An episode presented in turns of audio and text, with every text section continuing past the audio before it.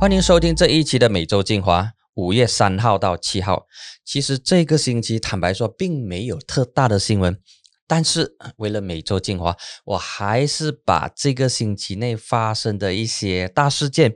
或者是一些充满话题的新闻，把它归纳成三个重点。第一个重点当然就是疫情跟疫苗有关，而第二个呢就是政治新闻，第三呢就是话题新闻。我们先来聊一聊第一个疫情跟疫苗。那么这个星期当然最多人关注的是两件事情了。第一呢就是 MCO 行管令，第二呢就是阿斯利康的疫苗。我们先来聊一聊第一个跟疫情有关的 MCO 行动管制令。那么现在马来西亚大部分的州属，诶，其实不能够讲大部分的州属，其实一些经济比较发达的州属，比如说雪兰莪，比如说柔佛一部分的这些县市，还有呢就是霹雳，还有呢就是登嘉楼，都进入了 MCO 三点零。其实刚开始的时候，只是雪兰莪州九个县当中的六个县进入 MCO 三点零。接下来呢，就是吉隆坡、柔佛三个县，就是新山、古来、哥大定义、霹雳州的拉鲁、马当、斯拉马，还有太平的地方。那么接下来就是 Tringanubasut 之啊不是之下的这十四个 mgm。那么其实当雪州进入 MCO 的时候，网民就发挥他们的创意跟他们的幽默，然后呢就把地图弄出来说，哎。吉隆坡跟布城被这一些有 MCO 的地区包围着了，他们就发挥创意的就想说：，诶，病毒会不会因为到了吉隆坡跟雪兰莪的边界而停在那边呢？那么结果就有很多的这些，比如说，你相信你也听到的，就是你可以在班达乌达玛打包之后呢，在 TTDI。堂食之类的这些东西听起来确实是有点荒谬，有点很难理解。可能政府也发现到说，哎，这个情况好像不太对，所以呢，就在第二天就宣布，哎，吉隆坡也干脆进入 MCO 吧。但是吉隆坡跟雪兰莪州的 MCO 其实很不同。第一呢，就是日子不同；第二呢，就是天数不同。雪兰莪的 MCO 是十二天，并不是我们所熟悉的每一次呢都是以十四天为计算单位，就是以两个星期为计算单位。但是这一次的雪州六个县的 MCO 是以十二天为计算单位，不要问我为什么，我也没有答案。但是吉隆坡进入的 MCO 呢，则是以十四天两个星期为计算单位。那么再加上 SOB 的混淆，所以民众在那边就是妈妈声跟妈妈声，呃，很多的这个混淆的声音啊，然后很多吐槽啊、吐口水啊都有了，麻将麻将啊的啦。然后商家企业呢也觉得很乐，不知道该如何去遵守这些所谓的 SOB，无从适应，难以适从。这个是跟疫情有关，跟 MCO 有关的。另外一个呢，就是 AstraZeneca，就是打阿斯利康疫苗了。然后这个疫苗接种呢，从五月五号开始，民众的反应是相当的这个积极的哦。那么在上个礼拜天的时候，刚刚开放不到三个小时，二十六万八千个呃名额，就在三小时内一扫而空。啊，这个呢，其实是说明了吉隆坡人相当有这一个醒觉，不止吉隆坡，还包括雪兰莪、龙血地区的民众都有这个醒觉。那么还有跟疫苗有关的呢，就是在星期二啊，星期二、星期三的时候，就有一则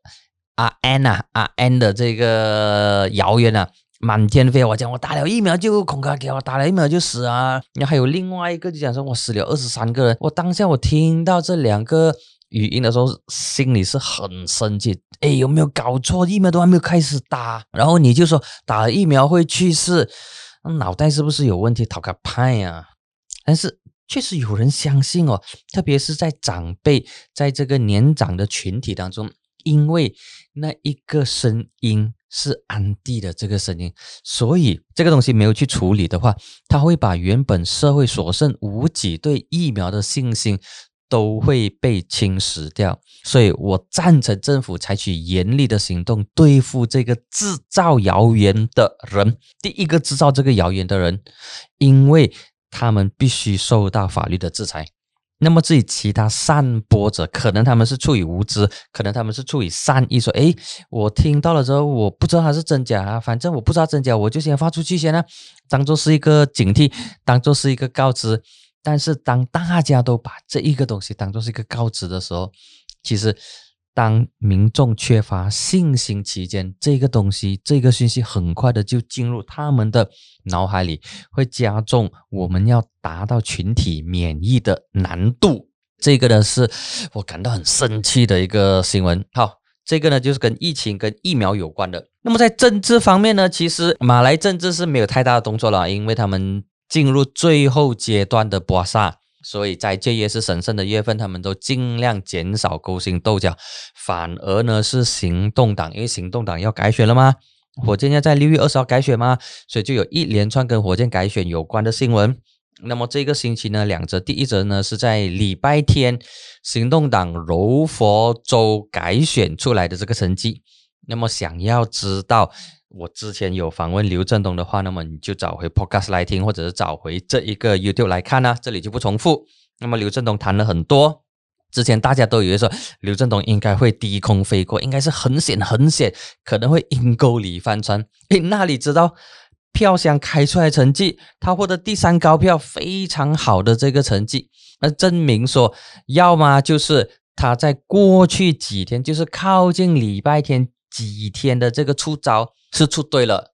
能够打动柔佛基层的这个心，让他们支持以刘振东为主的中央派，因为不止刘振东高票当选，连他的这个 running mate，他的这个伙伴就是。柔佛州署理主席张念群也是高票过关，那么这一个高票过关，终于让刘振东能够喘一口气，同时也让林吉祥放下了心头大石。因为林吉祥是 all out 的去帮刘振东站台跟拉票，所以这一个东西啊，柔佛行动党周选的成绩算是尘埃落定，然后没有太大的这个意外，相信他的成绩不会对六月二十号行动党中央党选带来太大的冲击。如果刘振东翻船的话啊，他就会影响到中央改选的情况了，同时他也会影响到最后一个举行周选的。就是雪兰莪，那么雪兰莪现在成为大家的焦点。除了这个柔佛行动党的党选之外，还有另外一个呢，就是后任的秘书长陆兆福。他接受当今大马访问的时候呢，就提到很多行动党内的一些情况啊、一些状况啊、一些问题啊、一些挑战跟一些难处，然后就有提到大家都把行动党当成是林氏父子生的两本汉。林氏父子公司，或者一些不客气的说，民主行动党不应该叫民主行动党，应该叫林主行动党，就是由林氏父子来领导、来主导、来影响、来决定方向的政党。当然，陆兆福他有解释啊，他就说：“哎，其实现在的情况已经不能够让秘书长一人做决定了，整个情况已经不同了。”比比吧，讲了很多。那么这里就不重复，主要的论调呢，就是他向他的这个支持者、他的这个党员跟华社信心喊话，说行动党已经不再是之前的那个行动党，现在的行动党强调的是集体领导，并不是，也不能够，也不可以由一个人说了算。所以呢，这个就是陆兆福他接受访问的重点了。第三个呃话题新闻呢，我把它称为话题，因为它确实是有很多话题，而且这个新闻人物呢，他本身就是一个话题人物。说的呢，就是刚刚在星期一卸下全国警察总长职位、卸下 IGP 的阿杜哈密。OK。阿杜哈密在退休前后就不断的放话，不断的向媒体爆料说，警队内有贪腐的警官收了钱，然后让这些犯罪分子能够逃之夭夭，或者是协助这些犯罪分子逃脱，而这些东西呢，就成为媒体的亮点。那么他越报越多，越报越多。那么距离他卸任之前呢，他甚至公开承认他跟他的上司、跟他的老板，就是内政部长哈姆扎·宰努丁撕破脸了。然后就说他承认他跟哈姆扎·宰努丁的这个关系不好，然后也直接说哈姆扎·宰努丁尝试干预警队的这个运作，然后安插他的人来担任一个很重要的职位。这个职位呢，就是政治部的总监。叫王安 Cast Special Branch 的这个 Head，那么他就说哇，就讲了讲讲了一堆啦。那么现在我在想，如果他在这个星期或者下个星期他还继续爆料的话，很大可能他会出现的情况呢，就是阿杜哈密可能会被请上布给阿曼，或者是布给阿曼的警察去到阿杜哈密的家跟他录口供，因为他做出太多的这个指控，做出太多的这个指责了。如果他的他的嘴巴还是一直开，一直在批评警队，一直在批评他的前上司，就是啊哈姆扎在努丁的话，我相信接下来的动作应该是他会到警局录功，而且阿杜哈密他也打了这个算盘，说，呃，我已经做好准备了。那么如果警方要我协助调查的话，我愿意协助调查。所以，呃，这个星期的话题人物跟话题新闻呢，就是阿杜哈密巴杜。前全国警察总长阿卜杜哈密呢，其实他是一个相当特别的一个人物哈。他是在二零一九年西蒙上台的时候，被马哈蒂委任为全国警察总长。那么他在纳吉在前前朝在国政当权的时候，在纳吉担任首相的时候，他曾经担任过警队的政治部一哥，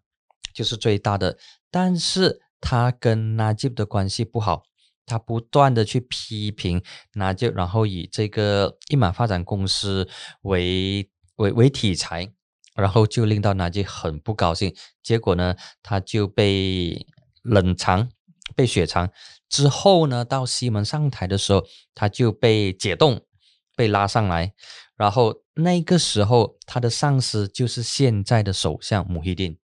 在那个时候，穆希丁是内政部长，而。哈姆扎塞努丁成为内政部长之后呢，他不断干预警队的运作，包括在政治局总监委任上。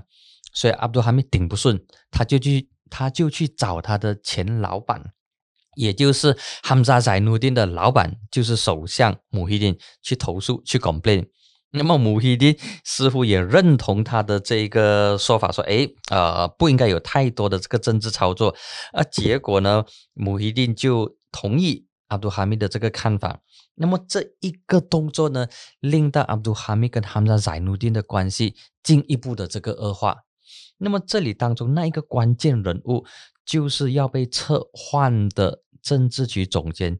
就是阿卜杜哈密上任之后，在二零一九年五月上任之后的下一个月六月的时候被提拔上来的，所以呢，他是阿卜杜哈密的这个同僚，他跟阿卜杜哈密可以说是有同志的这个情怀，跟他一起并肩作战，所以阿卜杜哈密绝对不能够容许跟他一起并肩作战的他的这个好伙伴，他的好朋呢他的好同志。被哈姆扎山努丁给撤换掉，所以这一个事情，相信令到阿卜杜哈密是非常的这个生气，非常的这个不满，